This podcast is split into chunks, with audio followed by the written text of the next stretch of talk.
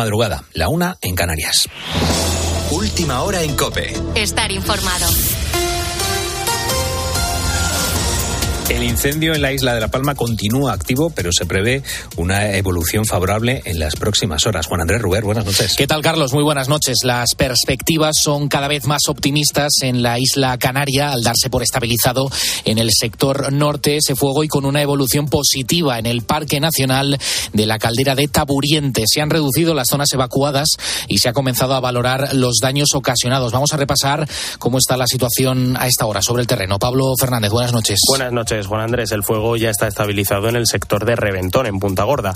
En el barranco de Jieque, en, Tijarafe, las llamas siguen activas al igual que en la caldera de Taburiente, aunque la evolución es favorable. Durante esta noche están trabajando sobre el terreno 131 efectivos, además de 45 personas en tareas de seguridad. José Alberto Gallego es el teniente coronel de la UME. Seguimos, por lo tanto, durante esta noche en labores de vigilancia ataque directo a posibles focos que pudieran surgir y refresco para, para evitar que, que, sobrepase esas líneas de control establecidas. Eh, la evolución es favorable, queremos que en las próximas horas, pues eh, esta noche es una ventana de oportunidad que aprovecharemos. Durante estas horas se están controlando el barranco de Gieque y el barranco de Garome. Tras el operativo nocturno, continuarán trabajando 255 efectivos y se mantienen los 10 recursos aéreos. Además, ya no quedan personas ni animales en los albergues habilitados. A esta hora, dentro de cuatro días, estaremos sacando las primeras conclusiones de las elecciones generales del 23 de julio. Ya queda poco para que finalice esta eterna campaña electoral que nos acompaña desde las autonómicas y municipales del 28 de mayo. Alberto Núñez Feijó ha sido el último en dirigirse a sus militantes en un mitin en Palma de Mallorca. El líder del PP ha estado arropado por la presidenta de Baleares, Marga Proens, quien, por cierto, ha anunciado que va a eliminar el impuesto de sucesiones y donaciones entre padres e hijos, nietos y abuelos y entre cónyuges. Feijo asegura que no hay nada hecho a pesar de las encuestas y pone el foco en sus medidas económicas para formar un gobierno sólido. Amigos, los gobiernos estamos para que en los 100 primeros días podemos rebajar el impuesto a la renta a los que cobran menos de 40.000 euros. Los gobiernos estamos para que, mientras dure el IVA reducido de los alimentos, introduzcamos ese IVA reducido en la carne, el pescado y la conserva. ¿O es que acaso el pescado y la carne y la conserva no son alimentos? Y Pedro Sánchez, por su parte, ha vuelto a plantar a los líderes europeos, latinoamericanos y caribeños para asistir a un mitin en San Sebastián. El candidato socialista ha aprovechado para cargar de nuevo contra Fijo, algo que viene repitiéndose en estos últimos días y ha asegurado que la derecha está instalada en la mentira. Vamos a ganar las elecciones. La victoria está más cerca y tengo que deciros además que esta victoria nos va a saber estupendamente. Estupendamente, porque va a ser una victoria de la verdad frente a la mentira. Así que minuto y resultado de esta campaña electoral está claro. La derecha instalada en la mentira y nosotros en la remontada, en la remontada. Todas y todos a votar el 23 de julio, a ganar estas elecciones. Más cosas. Rusia ha atacado con misiles el puerto de Odessa que estaban incluidos en el acuerdo del grano que Rusia decidió dar por terminado en las últimas horas. Según Moscú, el objetivo ha sido castigar un astillero en el que se fabrican drones acuáticos que atacaron el puente de Crimea. Con este ataque en el Mar Negro vuelve el riesgo de bombardeos y minas sobre la zona y también dificulta la propuesta de Volodymyr Zelensky de activar un acuerdo similar con la ayuda de la ONU y Turquía para continuar las exportaciones. Con la fuerza de ABC. Cope, estar informado. Ángel Fernández Artime, rector mayor de los Salesianos, es uno de los nuevos cardenales nombrados por el Papa Francisco. Nos lo ha contado en la cadena Cope, que encara este nuevo reto con mucha ilusión y que va a afrontarlo con diálogo, con cercanía y sobre todo va a poner el foco en la educación de los jóvenes. Se lo ha dicho Expósito en la linterna. Sea lo que me pida el Santo Padre, lo llevo en mi ADN. Y por supuesto que donde sea y con lo que me pida, va a haber una mirada para los jóvenes, para la educación, para los más pobres, para los marginales. Eso me, me sale sin pretenderlo, que es algo bueno que, que podré ofrecer. La entrevista completa al rector mayor de los salesianos, Ángel Fernández Artime, la puedes volver a escuchar en nuestra página web en cope.es, donde puedes consultar también el resto de la información. Sigues ahora en la noche de Cope. Cope, estar informado.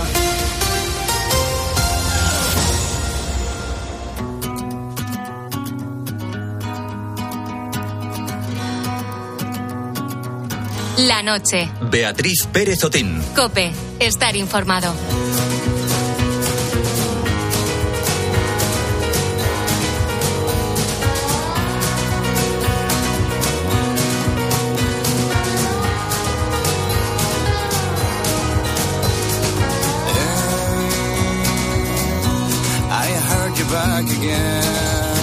Yassin Udadi tiene 28 años y la semana pasada se alzó con la medalla de oro en la prueba de los 5.000 metros en el Campeonato Mundial de Atletismo Paralímpico. Pero es que, ojo, también ha conseguido la plata en la prueba de los 1.500 metros. Es todo un ganador y con mucho mérito, porque Yasin nació con cataratas no operables en ambos ojos. Sufre una ceguera total en el izquierdo y una parcial en el derecho. Por este nombre te habrás dado cuenta de que su origen es marroquí, pero cuando solo tenía seis años, su familia decidió trasladarse a Tortosa, a Tarragona. Allí por el año 2014 descubrió el atletismo. Lo practicaba por la montaña, por asfalto y por cualquier superficie que pudiera. Es un talento único que no pasó desapercibido para el Comité Paralímpico Español. Así, en el año 2018 le seleccionaron pero lo que más le identifica son los valores que transmite en todos los aspectos de su vida. Pedro Maroto es seleccionador del equipo nacional y así lo valora. Responsabilidad, humildad y trabajo, ¿no? Porque es que Yacine es una persona encantadora cuando lo conoces en el trato y, es que da gusto, la verdad, trabajar con él a su lado. Es un encanto de persona y fenomenal con él en todos los aspectos. Sus problemas de visión no le han impedido disfrutar de la vida y no solo se ha tenido que adaptar a la condición que sufre desde que nació, también a un cambio cultural cuando sus padres decidieron trasladarse con él y sus ocho hermanos a España. Al principio pues cuesta porque el hecho de haber cambios de cultura, cambios de, país, porque empiezas otra nueva era. Eh, compañeros, por, cuando eh, llegas a otro sitio pues no conoces a nadie, y la verdad que al principio pues cuesta adaptarse porque también el idioma es totalmente diferente. Dejó los estudios cuando tenía 15 años porque sus padres necesitaban ayuda en el negocio familiar, una tienda de alimentación en Tortosa, Tarragona. Unos años más tarde, gracias a una amiga, descubrió el atletismo y esto le cambió la vida. Y al principio la verdad que no quería correr porque no me gustaba. No es que no me gustara porque no lo había probado nunca y yo jugaba mucho a fútbol con los amigos y esto. Entonces insistió mucho y al final pues dijo, dije pues voy a probar y, a ver qué. Me fui enganchando poco a poco hasta que ya me afilié a la 11 y podría competir como atleta paralímpico. Yassin tiene solo 28 años, pero ya es historia del deporte español. Ha logrado el oro en los Juegos Paralímpicos y en el Campeonato del Mundo y todo sin casi tener visión.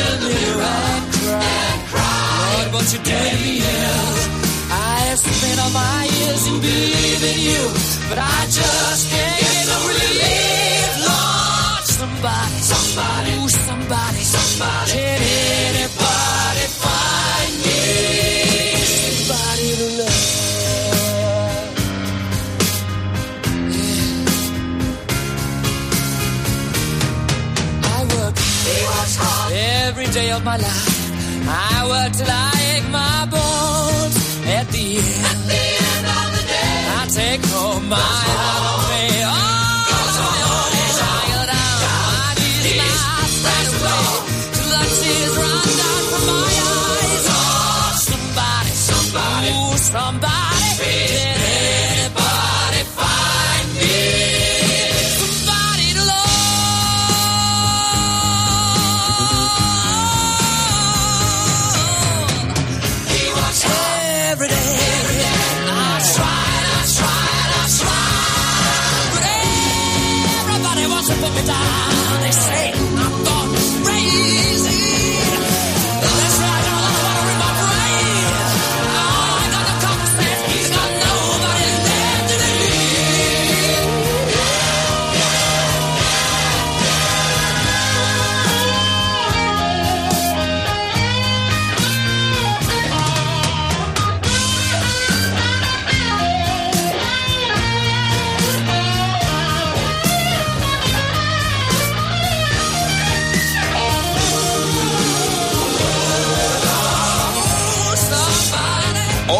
Hace 76 años que vino a este mundo Brian Harold May.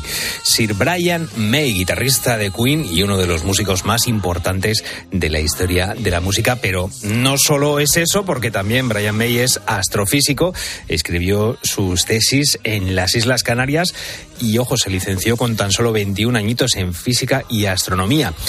Mientras preparaba su tesis doctoral, le llegó el éxito con Queen y 37 años después de comenzar con su tesis, finalmente la terminó pues hace muy poquito, como el que dice, en el año 2007. Así que felicidades desde aquí a Brian May, guitarrista de Queen. Son las 2 y 11 de la madrugada, seguimos en directo en la noche de Cope y en un momentito vamos a hablar con nuestro catedrático de historia, José Luis Corral, de la vida de Leuterio Sánchez, que a lo mejor por este nombre pues no te suena mucho, pero si te digo que vamos a hablar del Lute, pues ahí sí que te suena, ¿verdad? Él ha sido uno de los personajes más icónicos de España y en un momentito vamos a repasar su historia con nuestro catedrático José Luis Corral. Mientras tanto, pues llega el momento de escuchar estas, bueno, eh, los mensajitos que hacen referencia a lo que estamos viviendo en estos momentos. En la cafetera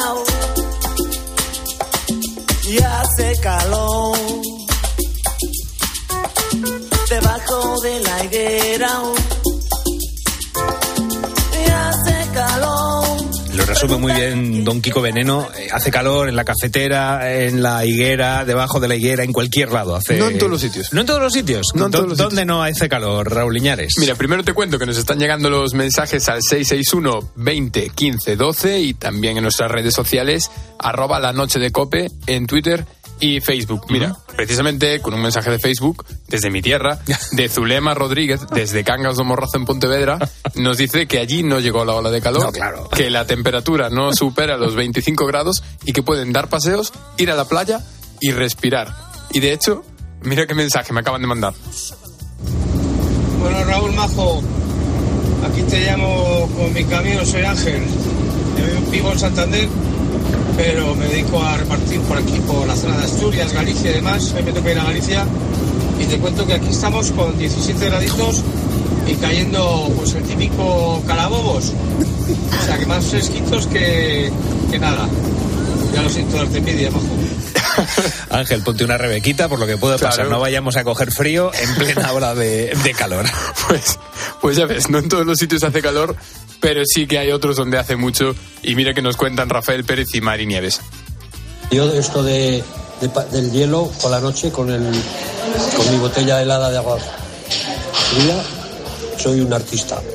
Hace ya 5 o 6 años que lo inventé yo, a mí, y soy el que mejor duermo, 12 grados, 13 grados. Lo que, lo que hago yo en mi casa, pues tirar un poquito de aire acondicionado a las tardes, a la mañana abrir la casa así a primera hora y cerrarla y por la noche dejar un poquito abierto para mm, porque bajan las temperaturas un poquito y entonces pues ya dormir con una sabanita y punto pelota y sin otra cosa eso es lo que y nada de agua fría ni nada Bebe- bebe- se bebe agua fría cuando hay sed si no nada más Evidentemente. Está muy bien, está muy bien. Se me está ocurriendo eh, hacer una ronda de temperaturas, pero de, de- de temperaturas bajas. A ver quién tiene la temperatura más baja a estas 2 y 14 de la madrugada. A ver, ¿quién nos envía fehacientemente, o sea, dando pruebas de, de que eh, en la zona en la que está hace menos temperatura? A Es ver buen si lo ese, ¿eh? conseguimos. Es buen ese. De momento va ganando Ángel con 17 grados. A ver quién es Y es capaz. complicado de superar. Y es Es complicado. Es complicado de superar. A ver, a ver, 661 20 15 12, a ver quién es el guapo o la guapa que nos, que nos envía esa nota de, de audio o, o ese mensaje viendo a ver quién tiene la temperatura más baja ahora mismo. La, Pues- alta, la alta no hace falta, que ya estamos aquí unos cuantos sudando la gota gorda, pero a ver, a ver la baja. Si Pues vamos a ver cuántos mensajes nos llegan y a ver si nos llevamos la sorpresa. Yo, yo voy a apostar por unos 15, a ver si alguien nos manda Venga, unos 15. venga, a ver. Y ya por último te leo este mensaje que también nos llegaba de Gustavo que nos dice, yo para combatir a este chicharrero que hace aquí en Toledo, me pongo el ventilador no muy cerca de mí a todo trapo giratorio y así paso la noche. También habló Montemayor que duerme en el sofá también con el ventilador y con mucha agua. Luego voy a hablar yo sobre eso de dormir con el ventilador porque yo yo le veo sus fallos a eso. ¿eh? Ah, bueno, pues ahora. Yo, ahora- yo le veo sus fallos. Luego, hablamos. luego te digo cuáles son. Venga. Pueden mandar los oyentes su nota de voz al 661 20 15 12 y dejar sus comentarios y mensajes en nuestras redes sociales. Estamos en Facebook y Twitter y somos arroba la noche de cope.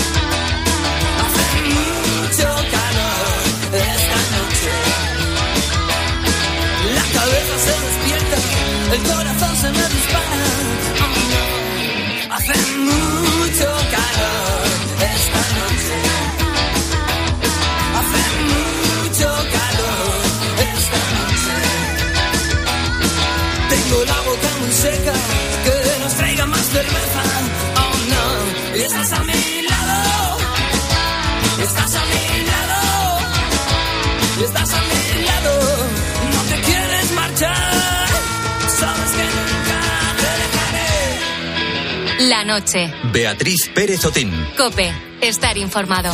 ¿Alguna vez has pasado por una situación económica complicada? El dinero manda mucho en nuestra vida y desgraciadamente, pues cuando falta, los problemas son más problemas. Esto nos puede pasar a ti y a mí, que somos de clase media, pero ¿qué pasaría si fueses un marqués que pasa por una mala racha económica? ¿Asumirías tu situación y dejarías la alta alcurnia, como decían los tebeos de, Francisco Ibáñez, o harías una huida hacia adelante fingiendo que todo sigue bien?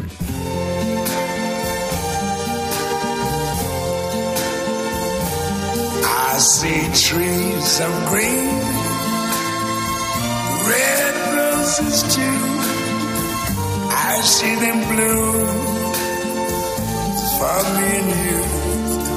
And I think to myself, what a wonderful world.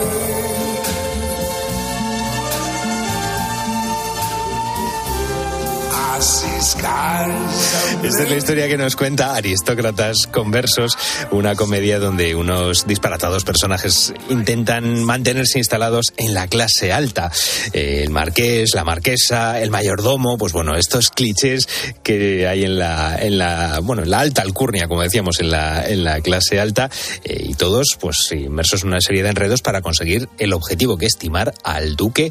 Pero bueno, veremos cómo se va complicando a medida que avanza la historia. Así que hoy en esta calurosa madrugada de julio vienen a hablarnos de aristócratas conversos, dos de los protagonistas que le dan vida, Carlos Chamarro y Juan Carlos Martín. Muy buenas noches, ¿cómo estáis? Bueno, buenas, noches. Bueno, bueno, bueno, bueno. A ver, tengo muchas propiedades, ¿eh? Tampoco nos pongamos así de "Oh, vamos a engañar a yo no, yo no, yo no he nacido para engañar, yo he nacido para reinar casi. Me he quedado en marqués, pero bueno, podría. Pues, tengo bienes, ¿eh? Podría ser Kruner también, ¿eh? Pues, sí, también. Porque est- estábamos aquí en micro cerrado cantando. Bueno, aristócratas conversos. Eh, claro, es una comedia. eh, pero si nos metemos en el papel de los aristócratas es un dramón. Puede ser un auténtico, un auténtico dramón. Bueno, eh, lo que le pasó a la baronesa Thyssen, y dice, oye, dijo, voy a meter un cuadro porque no tengo cash. Es una cuestión de cash. Sea, caché tenemos. Claro. lo que no tenemos es cash. Habéis tenido que mirar, porque yo no sé si estáis vosotros muy relacionados con la alta alcurnia, como decía, con las clases altas, para meteros en estos papeles. ¿Habéis tirado de cliché? ¿Conocéis algún marqués de verdad? Yo marquesa no conozco más que este, señor. Mi baremo es muy bajito. No, pero como tú bien dices, no dejan de ser clichés. Entonces, bueno, tienen miles de referencias de gente. El otro día, además, nos reíamos antes de empezar la función, porque no, no, no voy a decir los nombres, ¿eh? Vale. Pero hacíamos un casting B, compañía B, de quién podía hacer nuestros papeles. De Ajá. los salían unos disparates. Hombre, sí, sí, desde Bertino Osborne hasta. Sí, sí, sí. Así en plan broma. Pero sí, sí que es verdad que, bueno, estamos llenos de, de- de clichés, pero oh, hay gente que, que ha nacido con mucha suerte. Y no hablo solo de futbolistas que tienen ese don. Y claro, en este caso, eh, tú, Carlos, interpretas el papel, el papel del marqués. eh, claro, me has dicho que no tenía nombre, fuera del No, no micro. tiene nombre, sí, no, no tengo nombre, soy el marqués.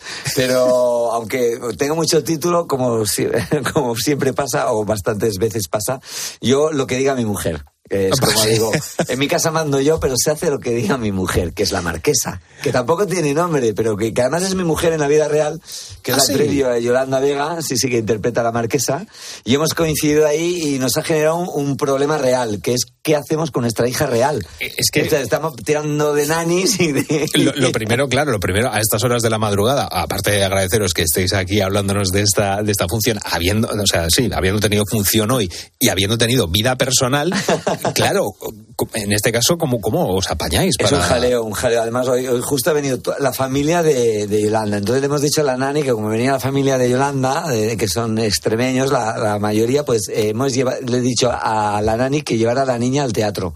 Entonces ya cuando ya ven a la nani, ah, mira, y la hija de los marqueses. La, la de verdad, porque tenemos otra adolescente que pinta, que, que es Mireia, Mireia, la actriz... eh, Salve. Salve, Mireia Salve. Eh, pero eh, nos llevamos a la nuestra que tiene nueve meses, que no se enteraron de nada, va de mano en mano, de, de actriz en actor, y, y no sabemos qué haremos con ella. Pero bueno, de momento es un poco complicado compaginarlo todo. Pero bueno, la, la obra va bien, podéis venir al Teatro Fígaro cuando queráis, de lunes a sábado, ahí estamos eh, repartiendo risas y aire acondicionado. Es que es, vamos, eh, es un reclamo muy, muy grande, ¿no? El, el- sobre todo el aire acondicionado y las risas, que en los tiempos en los que estamos siempre, siempre vienen bien. Claro, Juan Carlos, tú, en este caso, interpretas al mayordomo. A día de hoy yo no conozco, bueno, conocíamos todos el mayordomo del príncipe de, de Bel Air.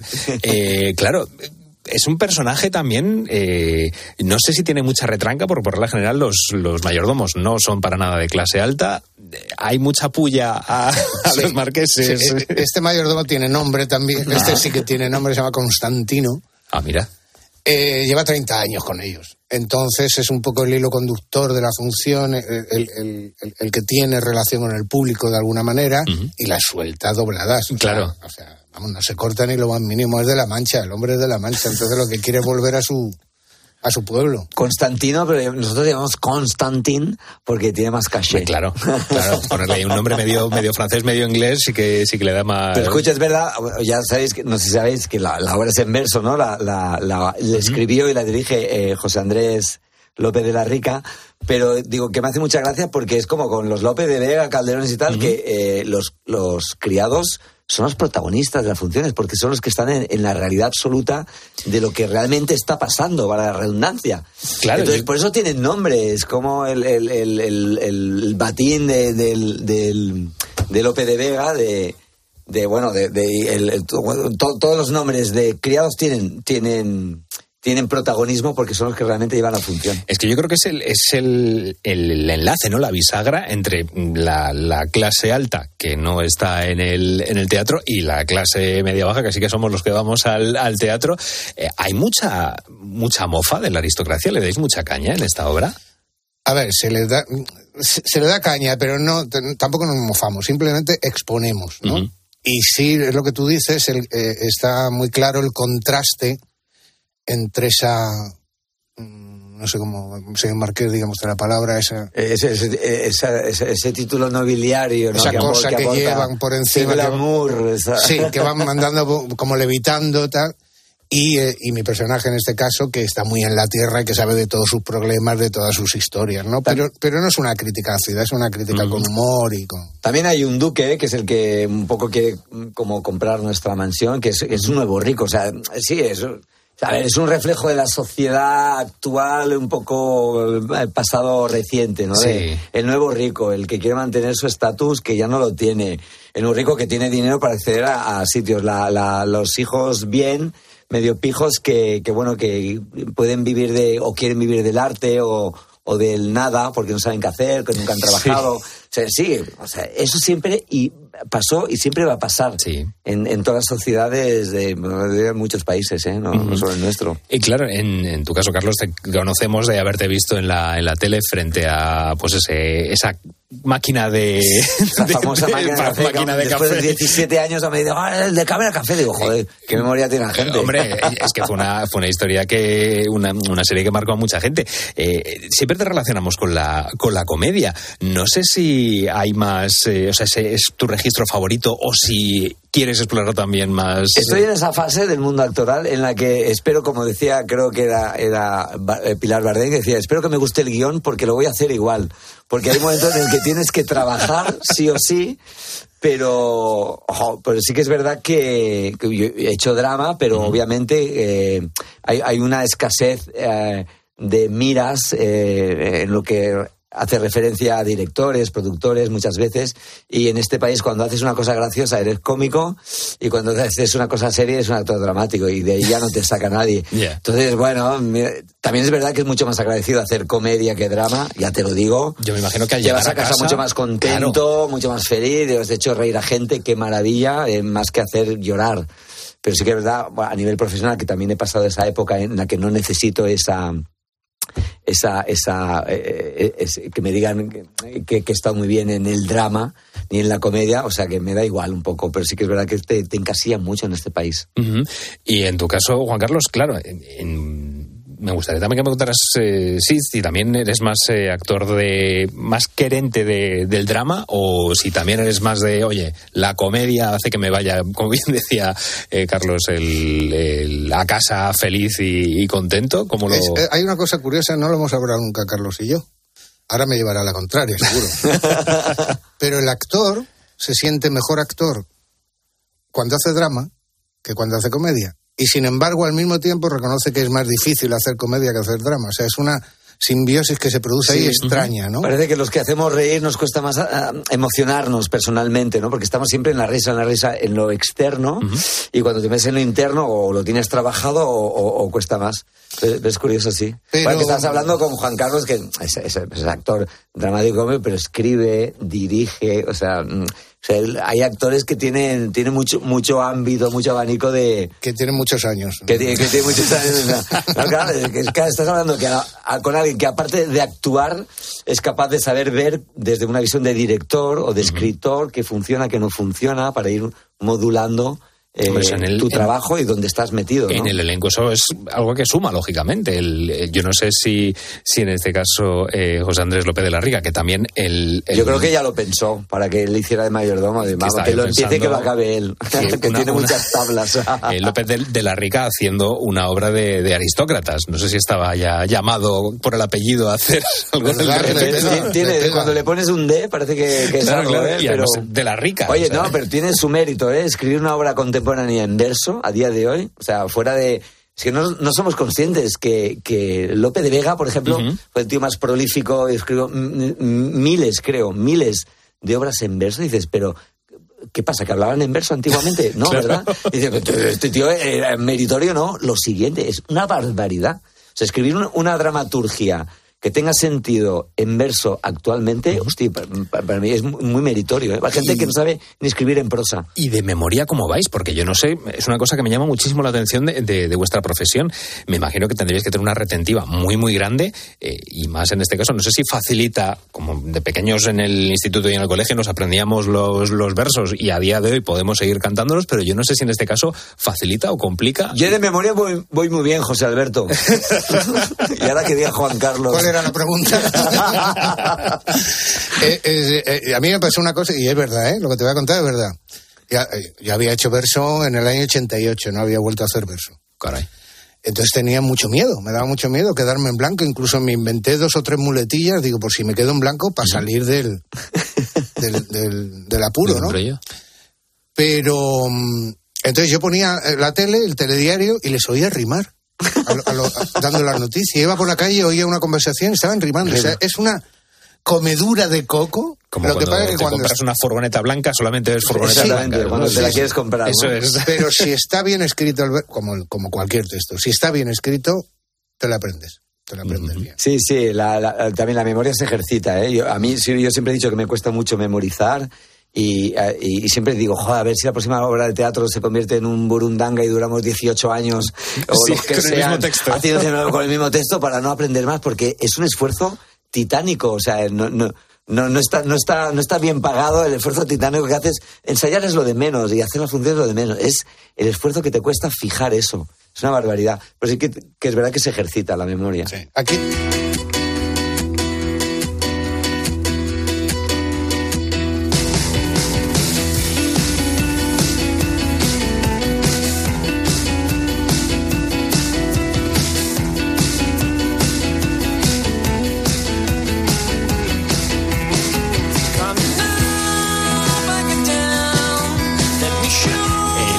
Obra de la que estamos hablando esta madrugada en Aristócratas Conversos hay muchas mentirijillas por parte de los de los eh, sí de los protagonistas. Yo no sé si vosotros me queréis confesar alguna de las mentirijillas que habéis echado a lo largo de vuestra vida, alguna que sea que sea confesable. Sí, muchísimas, muchísimas. Para salir, por ejemplo, de una de una situación de un marrón en el que te Bueno, quieren meter. eh, yo, o sea, yo, yo he llegado tarde a, a muchos sitios por el autobús, por manifestaciones, todo inventado, ¿eh? Manifestaciones, ha fallecido un familiar, no digo Muchas alguien veces, directo sí, para que no veces. indaguen, pero ah, como, el, como el chiste ese, dice, hombre, eh, González, eh, ¿qué, pasó ayer? Que no vino a trabajar. ¿A usted qué se ha pensado? Dice, no, es que ayer murió mi padre. Dice, ¿otra vez? Dice, sí, otra vez. Qué mala suerte. Qué mala suerte, ¿no? Me encanta ese Sí, chiste. hay una anécdota de una actriz antigua que no fue a la función un día. Una protagonista. Sí, sí, no se presentó a la función y todos los actores tuvieron que suspender y, y al día siguiente va al teatro como si nada. Hola, buenas tardes, ¿qué tal? Como- Y todo el mundo allí. Y ya se acerca uno de los actores y le dice, oye, ¿qué te pasó ayer? Y dice, hijo, que cuando no se puede, no se puede. Pues, pues en ese caso es, es impepinable, claro. ¿Qué le vas a decir? Joder, no? estamos hablando de una época donde la gente actuaba con un brazo roto, una pierna rota, porque no podía suspender. O sea, yo, la Claro, primera claro. vez, de verdad, Juan Carlos, te lo digo a ti también, que he visto que se suspendía una obra así eh, muy livianamente, ha sido por el COVID. Decir, no, es Sí. que hay uno con COVID. Se suspende. Digo, bueno, que, está, que es un constipado. O sea, que, que, Sí. que no está en la UCI, que, que no pasa nada. Y, es lo- pero, y muchas veces, ¿eh? Y si no era uno, era el otro y tal, y, y las obras a trancas y barrancas, y no lo había visto en la vida, porque me habí- a mí me habían educado con esto, no, o sea, puedes faltar al entierro de tu padre, pero, o sea, no puedes faltar a, un, a, un- a, un- a una obra de teatro. ¿Os, os ha pasado alguna vez que haya ocurrido algo importante en vuestra vida y, y hayáis tenido que estar en- encima del, del escenario? Sí, a mí me pilló la, la muerte de mi madre hace muchos años y yo tenía que estrenar dos obras, además. Estaba haciendo dos montajes a la vez. Y luego, esguinces, Esguinces, dolores fiebre, de tripa, 40, 40 fiebre de fiebre. de estar saliéndote de escena para ducharte con agua fría y volver a entrar, porque si, esas cientos de funciones. Pues Aristócratas Conversos, Teatro Fígaro. ¿Hasta qué fecha habéis dicho? 19 de agosto, 19. prorrogable. Si todo el mundo viene, si todo el mundo que está aquí a las 2 de la mañana tomándose un refrigerio y nos está escuchando y le apetece venir y, y vienen todos, seguramente prorrogaremos. Pues ojalá, Hasta el ojalá sea invierno. así. Aristócratas Conversos, eh, obra, eh, humor, en verso. eh, ¿Qué más se puede pedir? Crítica ácida a la, a la alta alcurnia, esa, esa comicidad. Pues eh, Carlos Chamorro, Juan Carlos Martín, muchísimas gracias por Gracias estar a ti, a esta hora- de la madrugada con nosotros y muchísima suerte.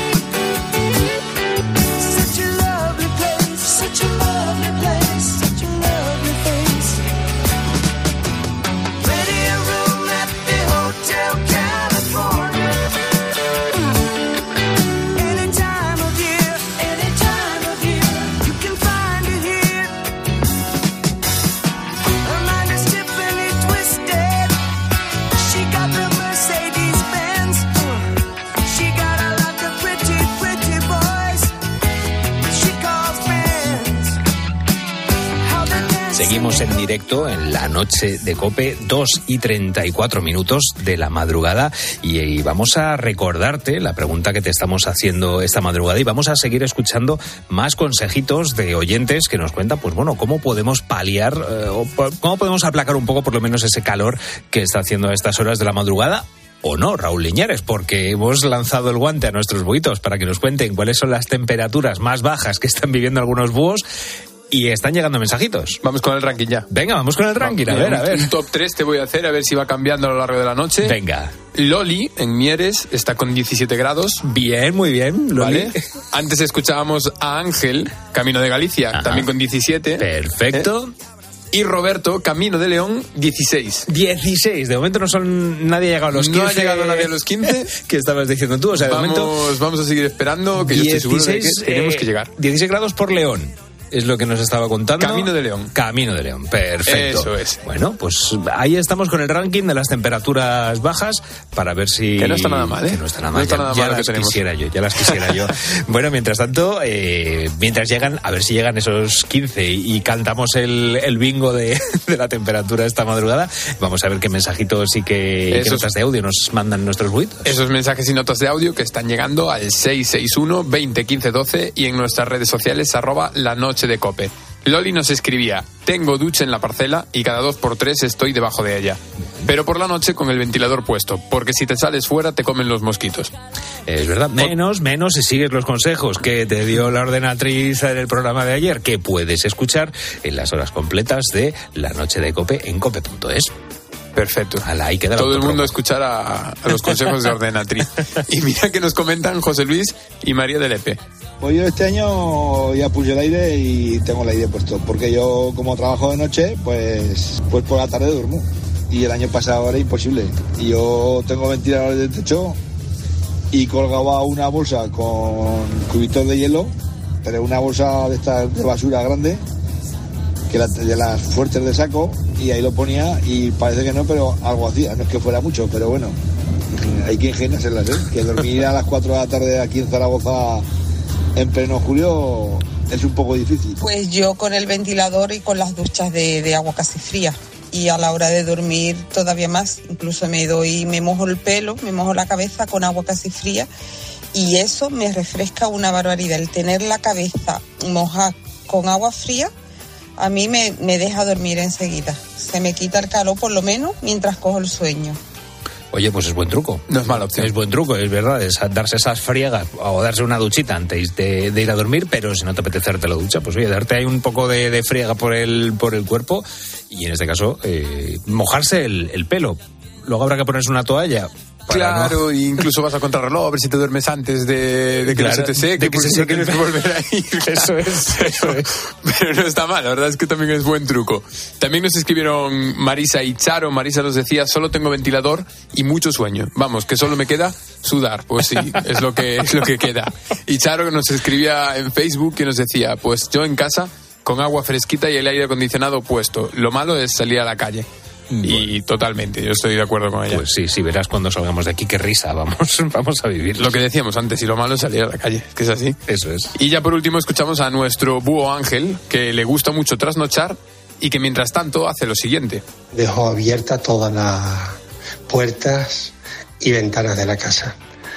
Y corre un airecillo tremendo. Sí, se refresca bastante la casa de noche a esas horas, a esas horas, en la madrugada. Si es que trasnochar tiene sus ventajas también. ¿eh? Algo bueno tenía que tener, estar a estas horas despierto de la madrugada. Tiene sus ventajas también. bueno, pues seguimos escuchando a nuestros buitos en el número de teléfono 661 20 15 12 y también los leemos en los comentarios que nos manden en nuestras redes sociales, en Facebook y Twitter, donde somos arroba la noche de cope.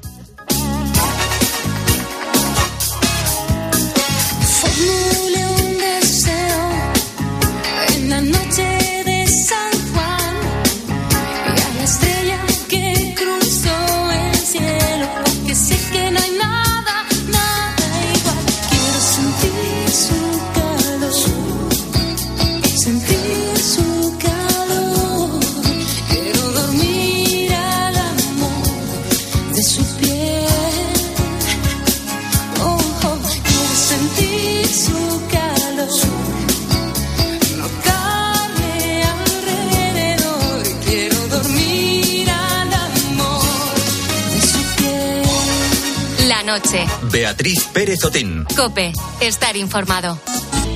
¿Y tú qué piensas? Escríbenos en Twitter en arroba cope y en facebook.com barra cope. Expósito va más allá de la noticia. Imagínate que por tu situación familiar, por intentar buscar una vida mejor o por volver a encontrarte con tus familiares que están en Europa, tienes que recorrer miles y miles de kilómetros hasta llegar a un punto concreto en el norte de África. Y es la voz que te explica todo lo que pasa. La segunda tragedia de esta semana en Canarias. Y es que un día antes falleció una mujer embarazada que llegó en una lancha neumática con medio centenar de personas. Escucha a Ángel Expósito. De lunes a viernes, desde las 7 de la tarde en la linterna de Cope.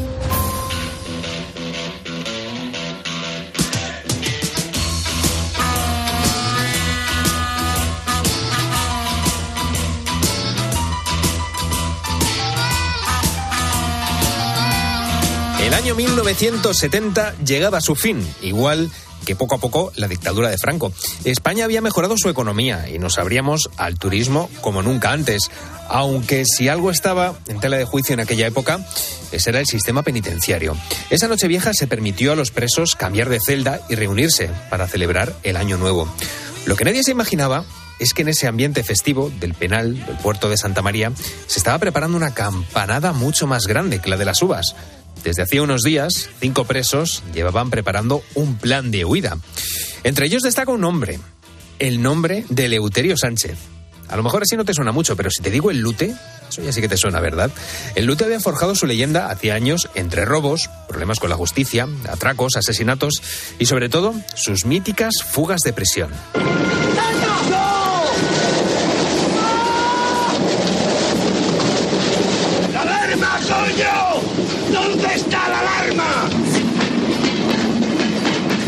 Este es un fragmento de la película que narra su vida, El Lute, Camina o Revienta, interpretado por Imanol Arias.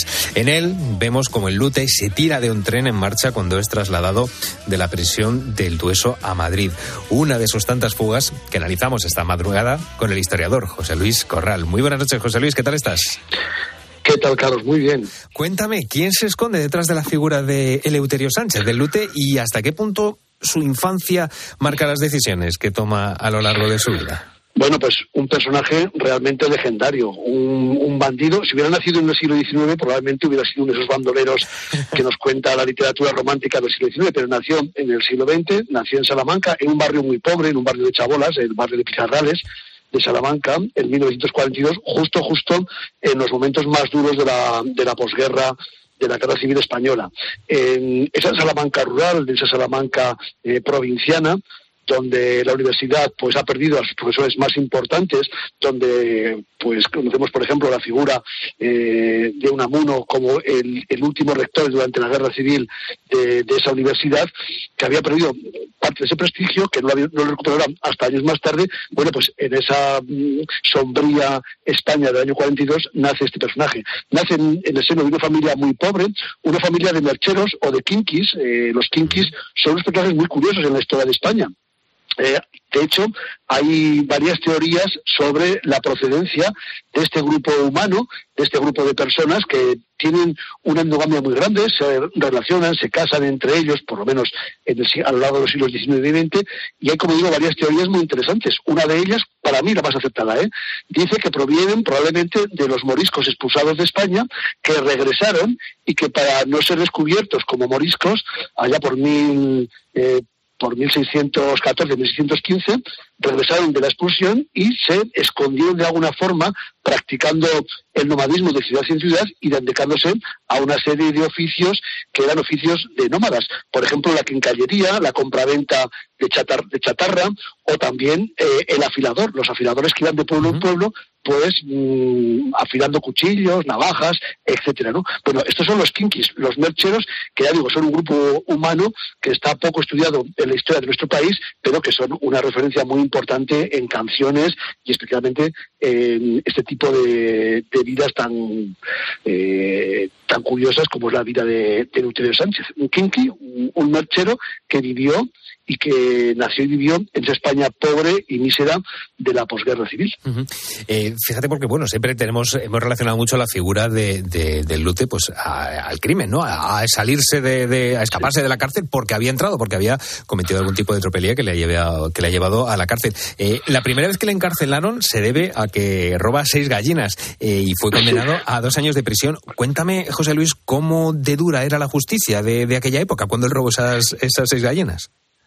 Bueno, la justicia es muy dura. Estamos en la España franquista, en el franquismo más duro, los años más terribles del franquismo, eh, y evidentemente cualquier hurto, cualquier ruptura con lo que era el orden establecido suponía unas condenas tremendamente duras.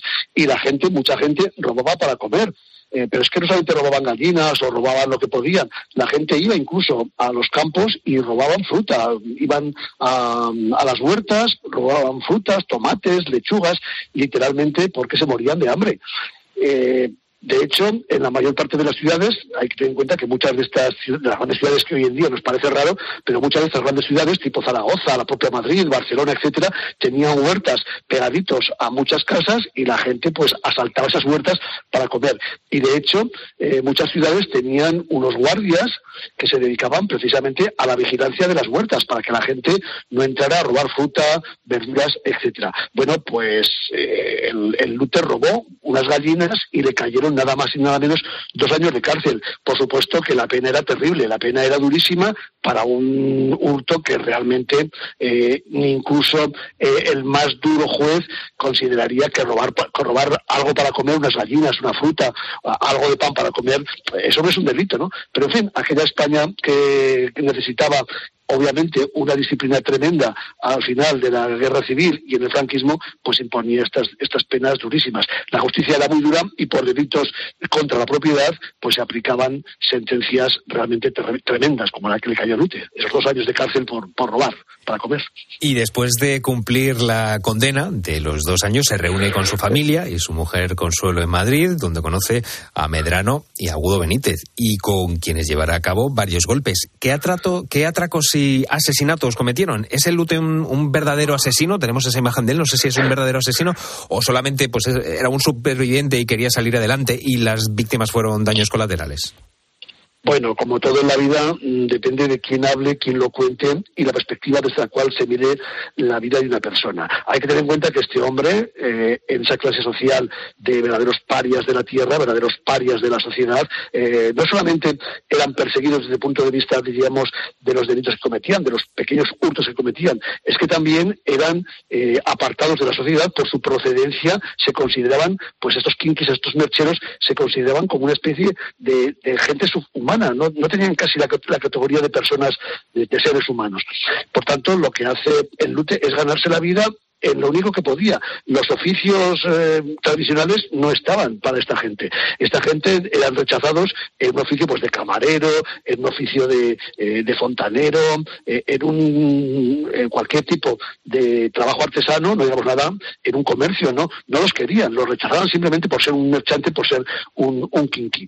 ¿Qué es lo que hizo el Lute? Pues se dedicó a robar, probablemente porque no tuvo otra posibilidad para sacar adelante su vida y la de su familia. Se reunió con estos, estos otros dos kinkis, con Medrano y con Agudo Benítez, y efectivamente llevaron a cabo una serie de pequeños robos por Madrid. Pero en uno de ellos, en una joyería, pues eh, murió el vigilante, murió el guardia de seguridad de la joyería, los detuvieron y ahí le cayó nada más y nada menos que la pena de muerte.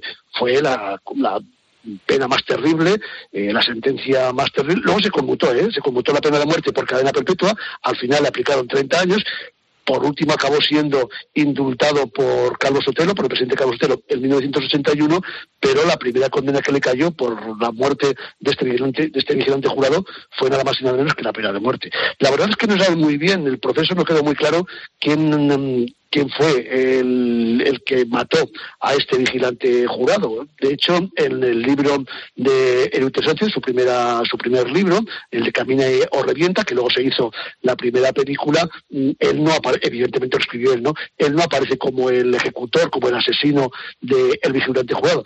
Nunca se ha resuelto claramente el caso, pero como los tres participaron en este atraco, pues le cayó evidentemente la, la sentencia a los tres. El Lute asegura haber sido víctima de malos tratos durante los interrogatorios y, de hecho, pues de ello habla en sus memorias y también en sus entrevistas. Me pusieron hasta los testículos como globos, ennegrecidos de tanto castigo. ¿Hasta qué punto el, el maltrato y la tortura estaban presentes en las prisiones y en los cuarteles de aquella época? Bueno, pues totalmente. Eh, entonces eh, se concebía a un detenido casi casi como un criminal. En España teníamos la vieja tradición de la Inquisición en la cual un delincuente o alguien al cual se le atribuye un delito tiene que demostrar la inocencia. Bueno, pues en España alguien que era eh, sorprendido en un hurto o en un robo independientemente de que lo hubiera cometido o no, se le aplicaba ya la sospecha y la condena per se. Eh, esto es lo que ocurría en aquella España tan, tan triste, tan oscura, tan, tan gris, tan terrible del franquismo. Y desde luego la justicia era durísima. Sobre todo con cuestiones relacionadas con, el hurto, con el robo, porque la propiedad se consideraba sagrada. El franquismo consideraba que una de las bases fundamentales de su sistema era que las clases que habían ganado, la gente que había ganado la guerra civil, eh, mantuviera las propiedades que habían conseguido, algunas de forma absolutamente eh, ilegítima, en la guerra y en la posguerra. Y por tanto, la propiedad y los delitos contra la propiedad eran castigados muy severamente. Era una España, desde luego, donde la justicia pues brillaba, pero por su ausencia. Una, una fecha clave en, es en 1966, ¿verdad? Cuando el Lute se escapa de la Guardia Civil mientras es trasladado de, del Dueso a Madrid. Eh, cuéntame, José Luis, qué sucede en el tren y cómo se explica la facilidad que tenía el Lute para, para escapar. Bueno, es que ahora estamos acostumbrados a ver unas medidas de seguridad en las prisiones, en los trenes, en, el traslado de los presos, pues mucho más, digamos, modernas. Pero en aquel tiempo eh, en la España de, los años 50, 60, eh, las prisiones no tenían unos niveles de seguridad demasiado intensos, ¿no? Y el traslado de los presos ocurría exactamente lo mismo. Las fugas del lute ahora serían prácticamente imposibles. Ahora fugarse de una cárcel o tienes una ayuda, pues mm, yo tengo amigos muy íntimos, funcionarios de prisiones, o tienes una ayuda exterior muy, muy, muy, muy fuerte, o prácticamente la mayor parte de las cárceles eh, de Occidente y de España son cárceles de muchísima seguridad donde es muy, muy difícil, por no decir casi imposible, que te puedas fugar. Pero bueno, aquellos trenes, aquellas donde se trasladan los presos de una cárcel a otra, o por supuesto las cárceles no tenían ni muchísimo menos los niveles de seguridad que, mm. pueden tener ahora. Eh, la fuga fue una fuga que esto ahora parece casi casi de chiste porque realmente aprovechaban aprovecharon un descuido de la vigilancia para saltar del tren y huir. Ahora nos parecería eh, una fuga, como digo, imposible, pero en aquellos tiempos pasaban estas estas cosas, ¿no? Fue una, fuga aprovechando pues pues un descuido y bueno así se produjo, pero porque las medidas de seguridad eran muy muy escasas. También ocurrió cuando se fugaron de la cuando se fugó de la prisión de, del día de Nochevieja del puerto Santa María. Exactamente lo mismo. Las, las medidas de seguridad eran tan tan tan laxas que bueno no era demasiado difícil fugarse. De hecho, había muchas fugas. ¿eh? Parecía, te iba a decir que parecía una escena de los hermanos, de una película de los hermanos Cohen, saltando del, del tren para, para evitar y para escapar de la, de la justicia. Eh, el Lute, eh, bueno, su habilidad llega hasta tal punto que él dice que ha sido la única persona en conseguir esto y además lo cuenta el propio Eleuterio en una entrevista el único preso de la historia del penal del puerto de Santa María que se fugó. Ni antes ni después lo consiguió nadie. Y el penal del puerto de Santa María era tan tétrico, tan terrible, era tan duro, tan malo, que tenía una canción que decía, mejor quisiera estar muerto que preso toda mi vida en ese penal del puerto, puerto de Santa María. Eh, José Luis, cuéntame cómo es el penal del puerto de Santa María, porque es el penal de máxima seguridad de la época, pero el propio Luther pues lo, descubre, aunque se, aunque se escapó, pero lo describe como un auténtico infierno. Bueno, yo creo que exagera un poquito, está haciendo mucha literatura, ¿no? Me parece, me parece a mí.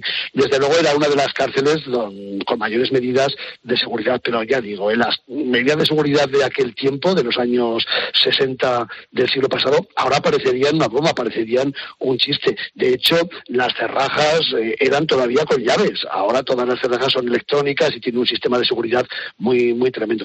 Yo creo que estas declaraciones que hace Lute, bueno, exagera un poco, ¿eh? porque me, parece que se han fugado más gente, no lo sé, no estoy muy seguro, pero creo que se ha fugado más gente de esa cárcel del puerto de Santa María, que era una de las más, mm, una de las más difíciles de fugarse, pero que no tenía muchas medidas de seguridad. Yo creo que está haciendo bastante, bastante literatura, que he sido el único, porque creo que ha habido más, más gente, más presos que se han fugado de esa y de otras cárceles. ¿eh? ¿Y cómo logra fugarse de allí la Nochevieja, de hace ya 50 años? Bueno, pues eh, por lo visto, en todas las prisiones españolas se les permitió a los presos, que estaban separados evidentemente por celdas, se les permitió que de alguna forma se reunieran para celebrar la, la Nochevieja. Si las medidas de seguridad no eran demasiadas, bueno, pues todos juntos y mezclados allí en las galerías, etcétera, pues evidentemente había más facilidades. Lo que hizo fue con nuestros cuatro compañeros escapar eh, por un tejado saltar por un tejado, pasar a una tapia, saltar. Lo que pasa es que los descubrieron, hicieron tanto ruido que los, los descubrieron y les dieron el alto. Los cuatro que acompañaban al Lute fueron detenidos, pero el Lute, a pesar de que creo que se, y un tobillo, una rodilla, eh, de un salto que dio, consiguió, consiguió escapar. Pero fue una fuga, como digo, pues bastante, pues eso, de los hermanos más, saltando, subiéndose a los tejados y saltando a la tapia y cayendo mm, por esa tapia al otro lado de la verja de la prisión, de la valla de la prisión. Eh, a pesar de estar lesionado, eh, consiguió escaparse y anduvo por ahí durante tres años, fugado de la justicia, refugiándose dentro de, esta gente, de su gente, de los mercheros o de los kinkis, que lo fueron ocultando hasta que por fin lo detuvieron en junio del año 1973. Pues hoy hemos recordado la figura de Leuterio Sánchez, el Lute hace ya 50 años que se produjo la famosa fuga junto con cuatro compañeros. Nos lo ha contado, como siempre, nuestro historiador José Luis Corral. Muy bien, un saludo.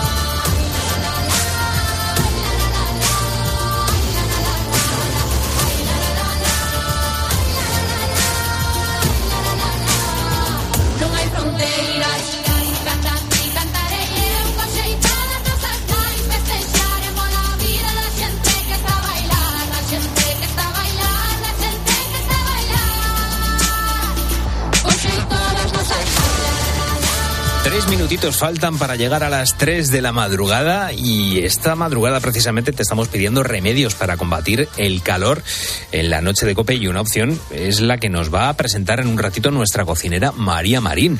¿Te apetece tomar ahora un pirulo de frutas fresquito? Pues en un momentito en Cena para Peques vamos a aprender a hacer uno.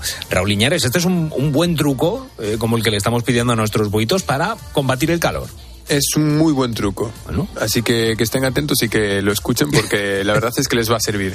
Y mira, también nos hablaba José Antonio Caminero de Huelva, nos decía toda la casa lo más oscura posible, ventanas cerradas y persianas bajadas, aire acondicionado a temperatura constante de 26 grados y beber agua por la noche.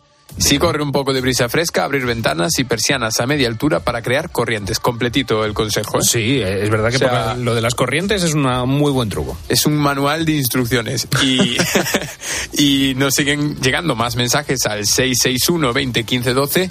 Por ejemplo, este de Isabel de Córdoba. Eh, tener todo cerradito con el aire acondicionado y los ventiladores a tope. Pero de todas formas, hoy podemos hacer una raya en el aire Está corriendo aire por la noche. Así que mira. Bien, bien, bien. una maravilla. tiene, tiene un poco de suerte que hoy tenga un respiro. Y ya para cerrar, eh, te voy a decir cómo va el ranking, ¿vale? Ah, venga, sí, que estamos haciendo el eh, ranking de las temperaturas bajas de, España ahora mismo. Pues mira, Víctor en la montaña palentina está en los 15 grados. Hemos llegado. En Palencia, en la montaña palentina, 15 grados. Hemos llegado y seguimos con Roberto en los 16 y Rafael en Burgos en los 16. También nos llegó un mensaje, que esto ya es como la Champions, esto es la competencia de guerra, también es la Champions, que está Jorge, transportista en Bélgica, y está a 15,6. Ah, Así Bélgica no cuenta. Lo siento, pero no estamos hablando solo de las temperaturas de España. Pues seguimos recibiendo los mensajes al 661 20 15 12 y en Twitter y Facebook, donde somos arroba la noche de cope.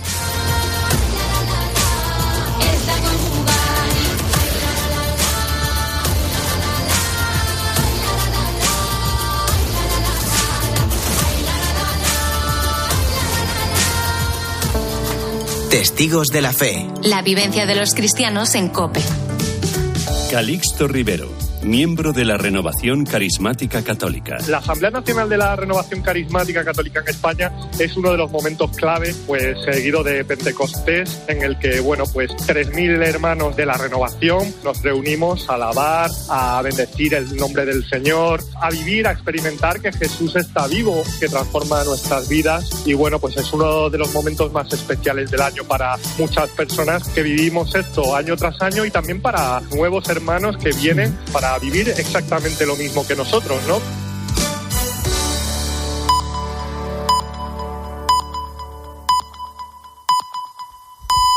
Son las tres